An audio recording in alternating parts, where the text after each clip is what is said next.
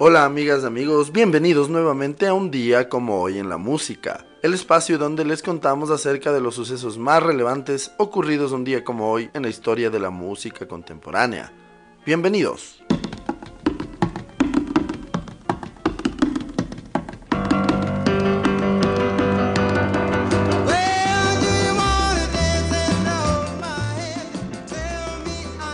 Un día como hoy en el año de 1940 nace en San Francisco, California, el cantante y compositor de rhythm and blues Bobby Freeman. Su mayor éxito fue Do You Wanna Dance en 1958.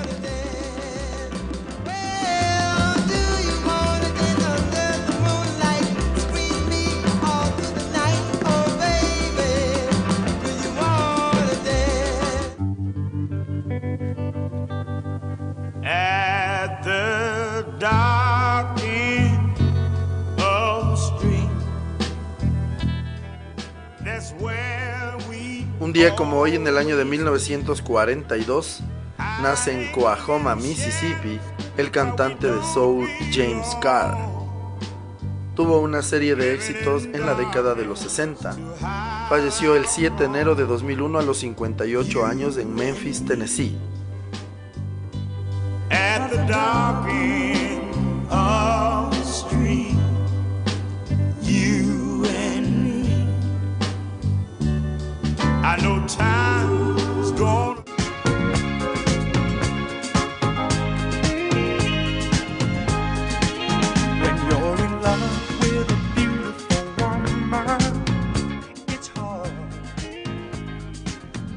Hoy, en el año de 1949, nace en Union City, New Jersey, el vocalista y guitarrista Denis Locorrier. Él fue miembro del grupo Doctor Hook.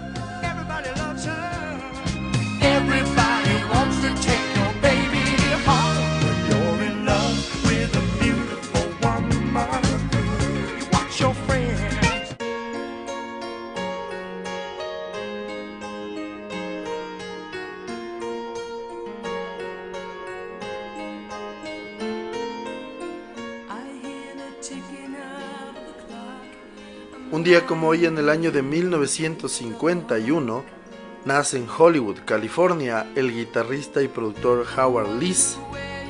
Él tocó para el grupo Heart de 1975 a 1997 y a partir de ahí con el grupo Bad Company.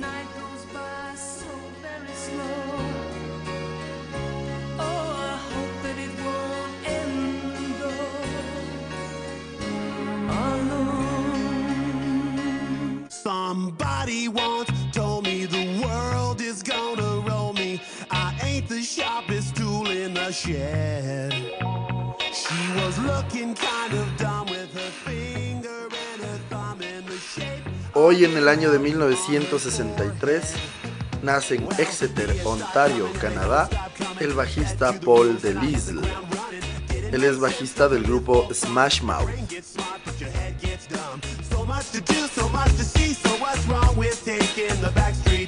You'll never know if you don't go. You'll never shine if you don't glow.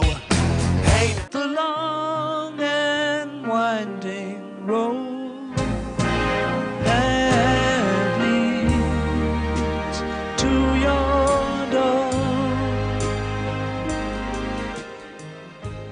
will never Hoy en el año de 1970, los Beatles consiguen el número uno de la lista de singles en los Estados Unidos con el tema The Long and Winding Road. La canción estará dos semanas en lo más alto y es el 20 número uno del grupo en los Estados Unidos. Asimismo, su álbum Let It Be llega al número uno de la lista de discos en los Estados Unidos y estará en la cima durante cuatro semanas.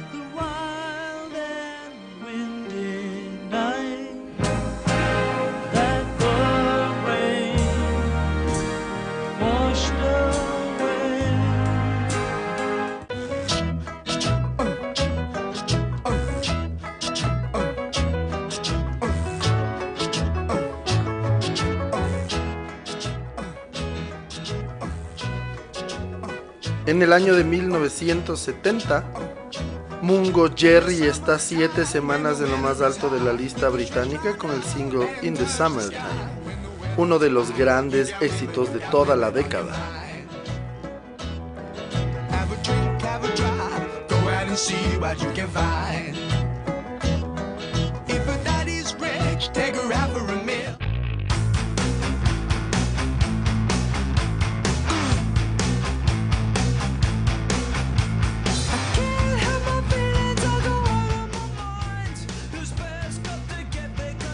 También en el año de 1970, un día como hoy, nace en Nueva York, Estados Unidos, el cantante y compositor Rivers Cuomo. Él es el líder del grupo Weezer, una de las grandiosas agrupaciones de rock alternativo de la historia.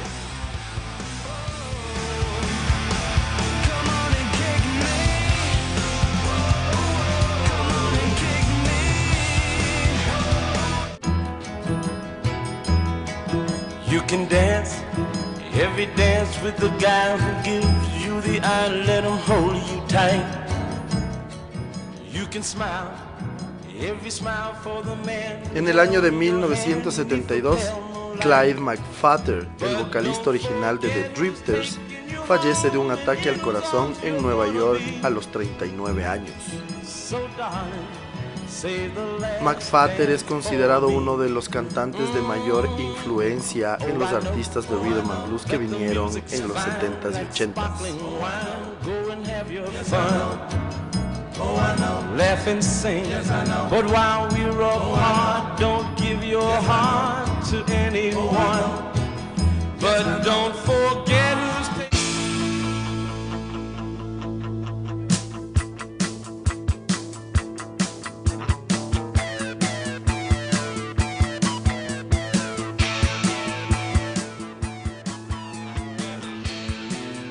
como hoy, la agrupación The Cars publican su segundo disco de estudio llamado Candy O. El disco es un clásico con temas como Let's Go, It's All I Can Do y Double Life.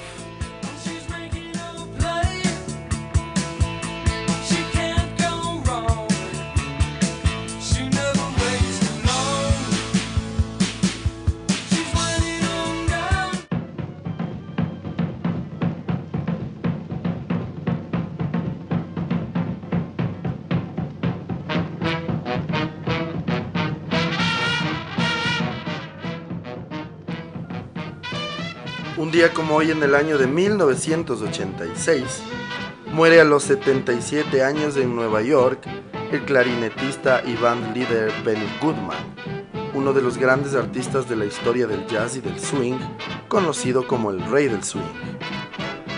Lideró una de las big bands más importantes de la historia. Su concierto en el Carnegie Hall en 1938 supuso la consagración del jazz en la historia.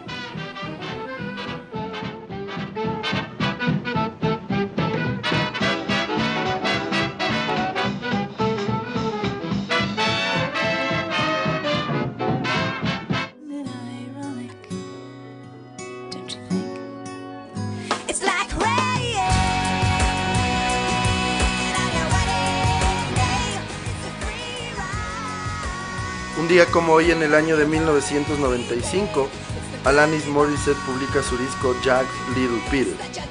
El álbum venderá más de 33 millones de copias, ganará 5 premios Grammy, entre ellos el Grammy al álbum del año, y se lanzarán 6 singles del mismo. You Oughta Know, Hand in My Pocket, Ironic, You Learned, Head Over Feet y All I Really Want. El disco será número uno en los Estados Unidos y en el Reino Unido.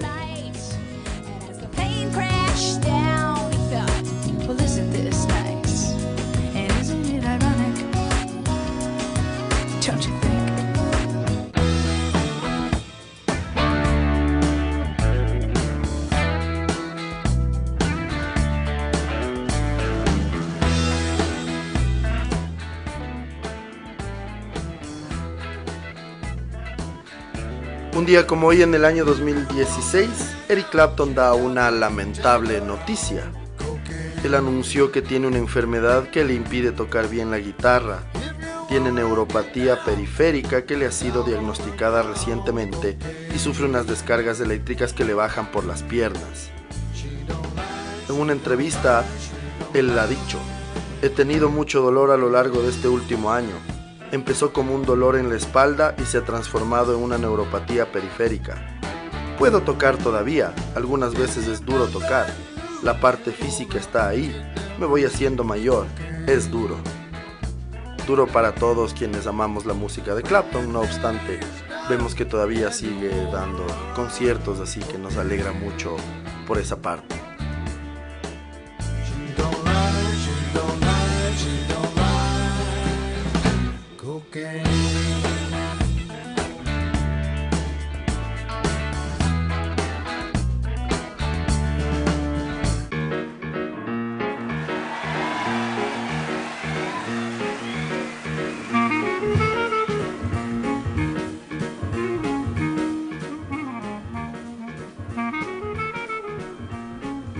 Finalmente, un día como hoy en el año 2016, muere a los 72 años en New York el baterista Randy Jones, uno de los más versátiles de la historia, que trabajó con Maynard Ferguson, Chet Baker, Tony Bennett o Dave Brubeck. Con Dave Brubeck trabajó más de 30 años.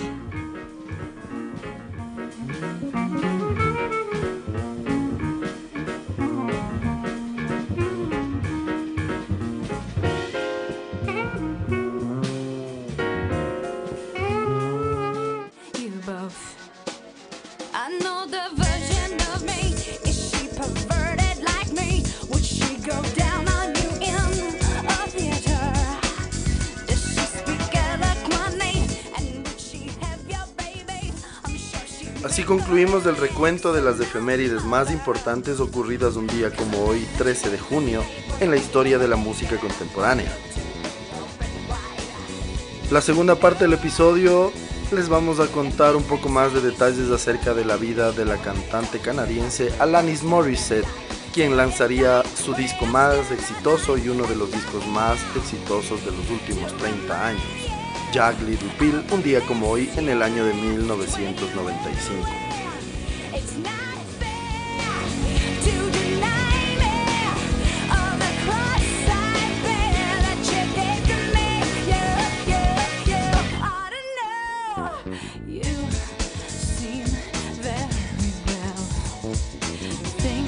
Alanis Nadine Morissette nació en Ottawa, Canadá, el 1 de junio de 1974.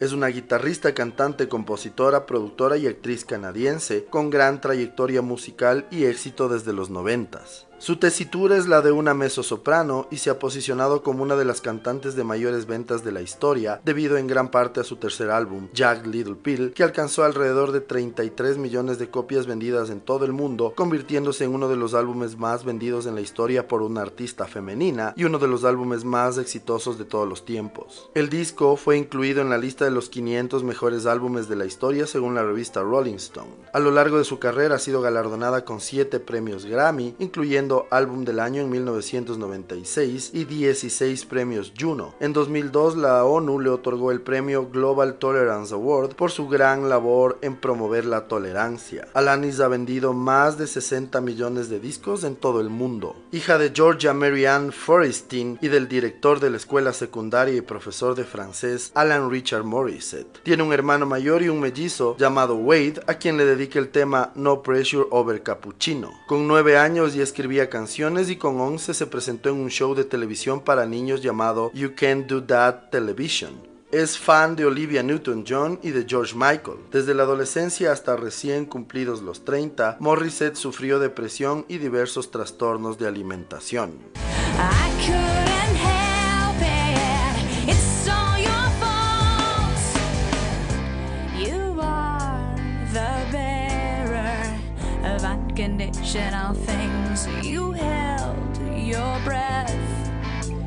And the door for me. Thanks for your patience. Con 13 años grabó su primer álbum que se llamó Alanis. En 1991 tuvo un gran auge en su país, consiguió un disco de platino y fue denominada la sensación joven en el género pop dance. Su disco debut resultó un éxito y se acreditó un premio Juno, la versión canadiense del Grammy, como mejor promesa femenina juvenil del año. En 1992 lanza su segundo trabajo llamado Now is the Time, que fue realizado por la disquera MCA Canada. Su tercer disco Jack Little Pill es totalmente diferente a los demás, formado por canciones maduras merecedoras de grandes premios. En total ganó 16 premios Juno y 7 premios Grammy. Estuvo nominada a dos Globos de Oro y también fue preseleccionada para un premio Oscar. Como ya les habíamos dicho, en el año 2002 la Organización de las Naciones Unidas le otorgó el premio Global Tolerance Award por su gran labor en promover la tolerancia. En el año 2005 se convirtió en ciudadana de los Estados Unidos al tiempo que conservaba su ciudadanía canadiense. En total tiene 10 discos publicados y es considerada una de las artistas femeninas más exitosas de la historia gracias al disco que lanzaría un día como hoy en el año de 1995 el Jack Little Pill, uno de los discos que marcaron generaciones.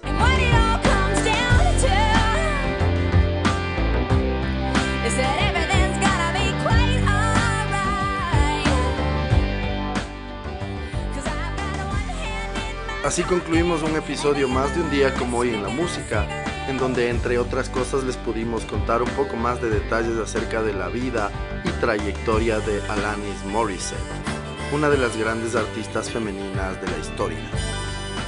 Les agradecemos siempre su sintonía y esperamos que nos sigan acompañando en los próximos episodios. Muchísimas gracias. Chau.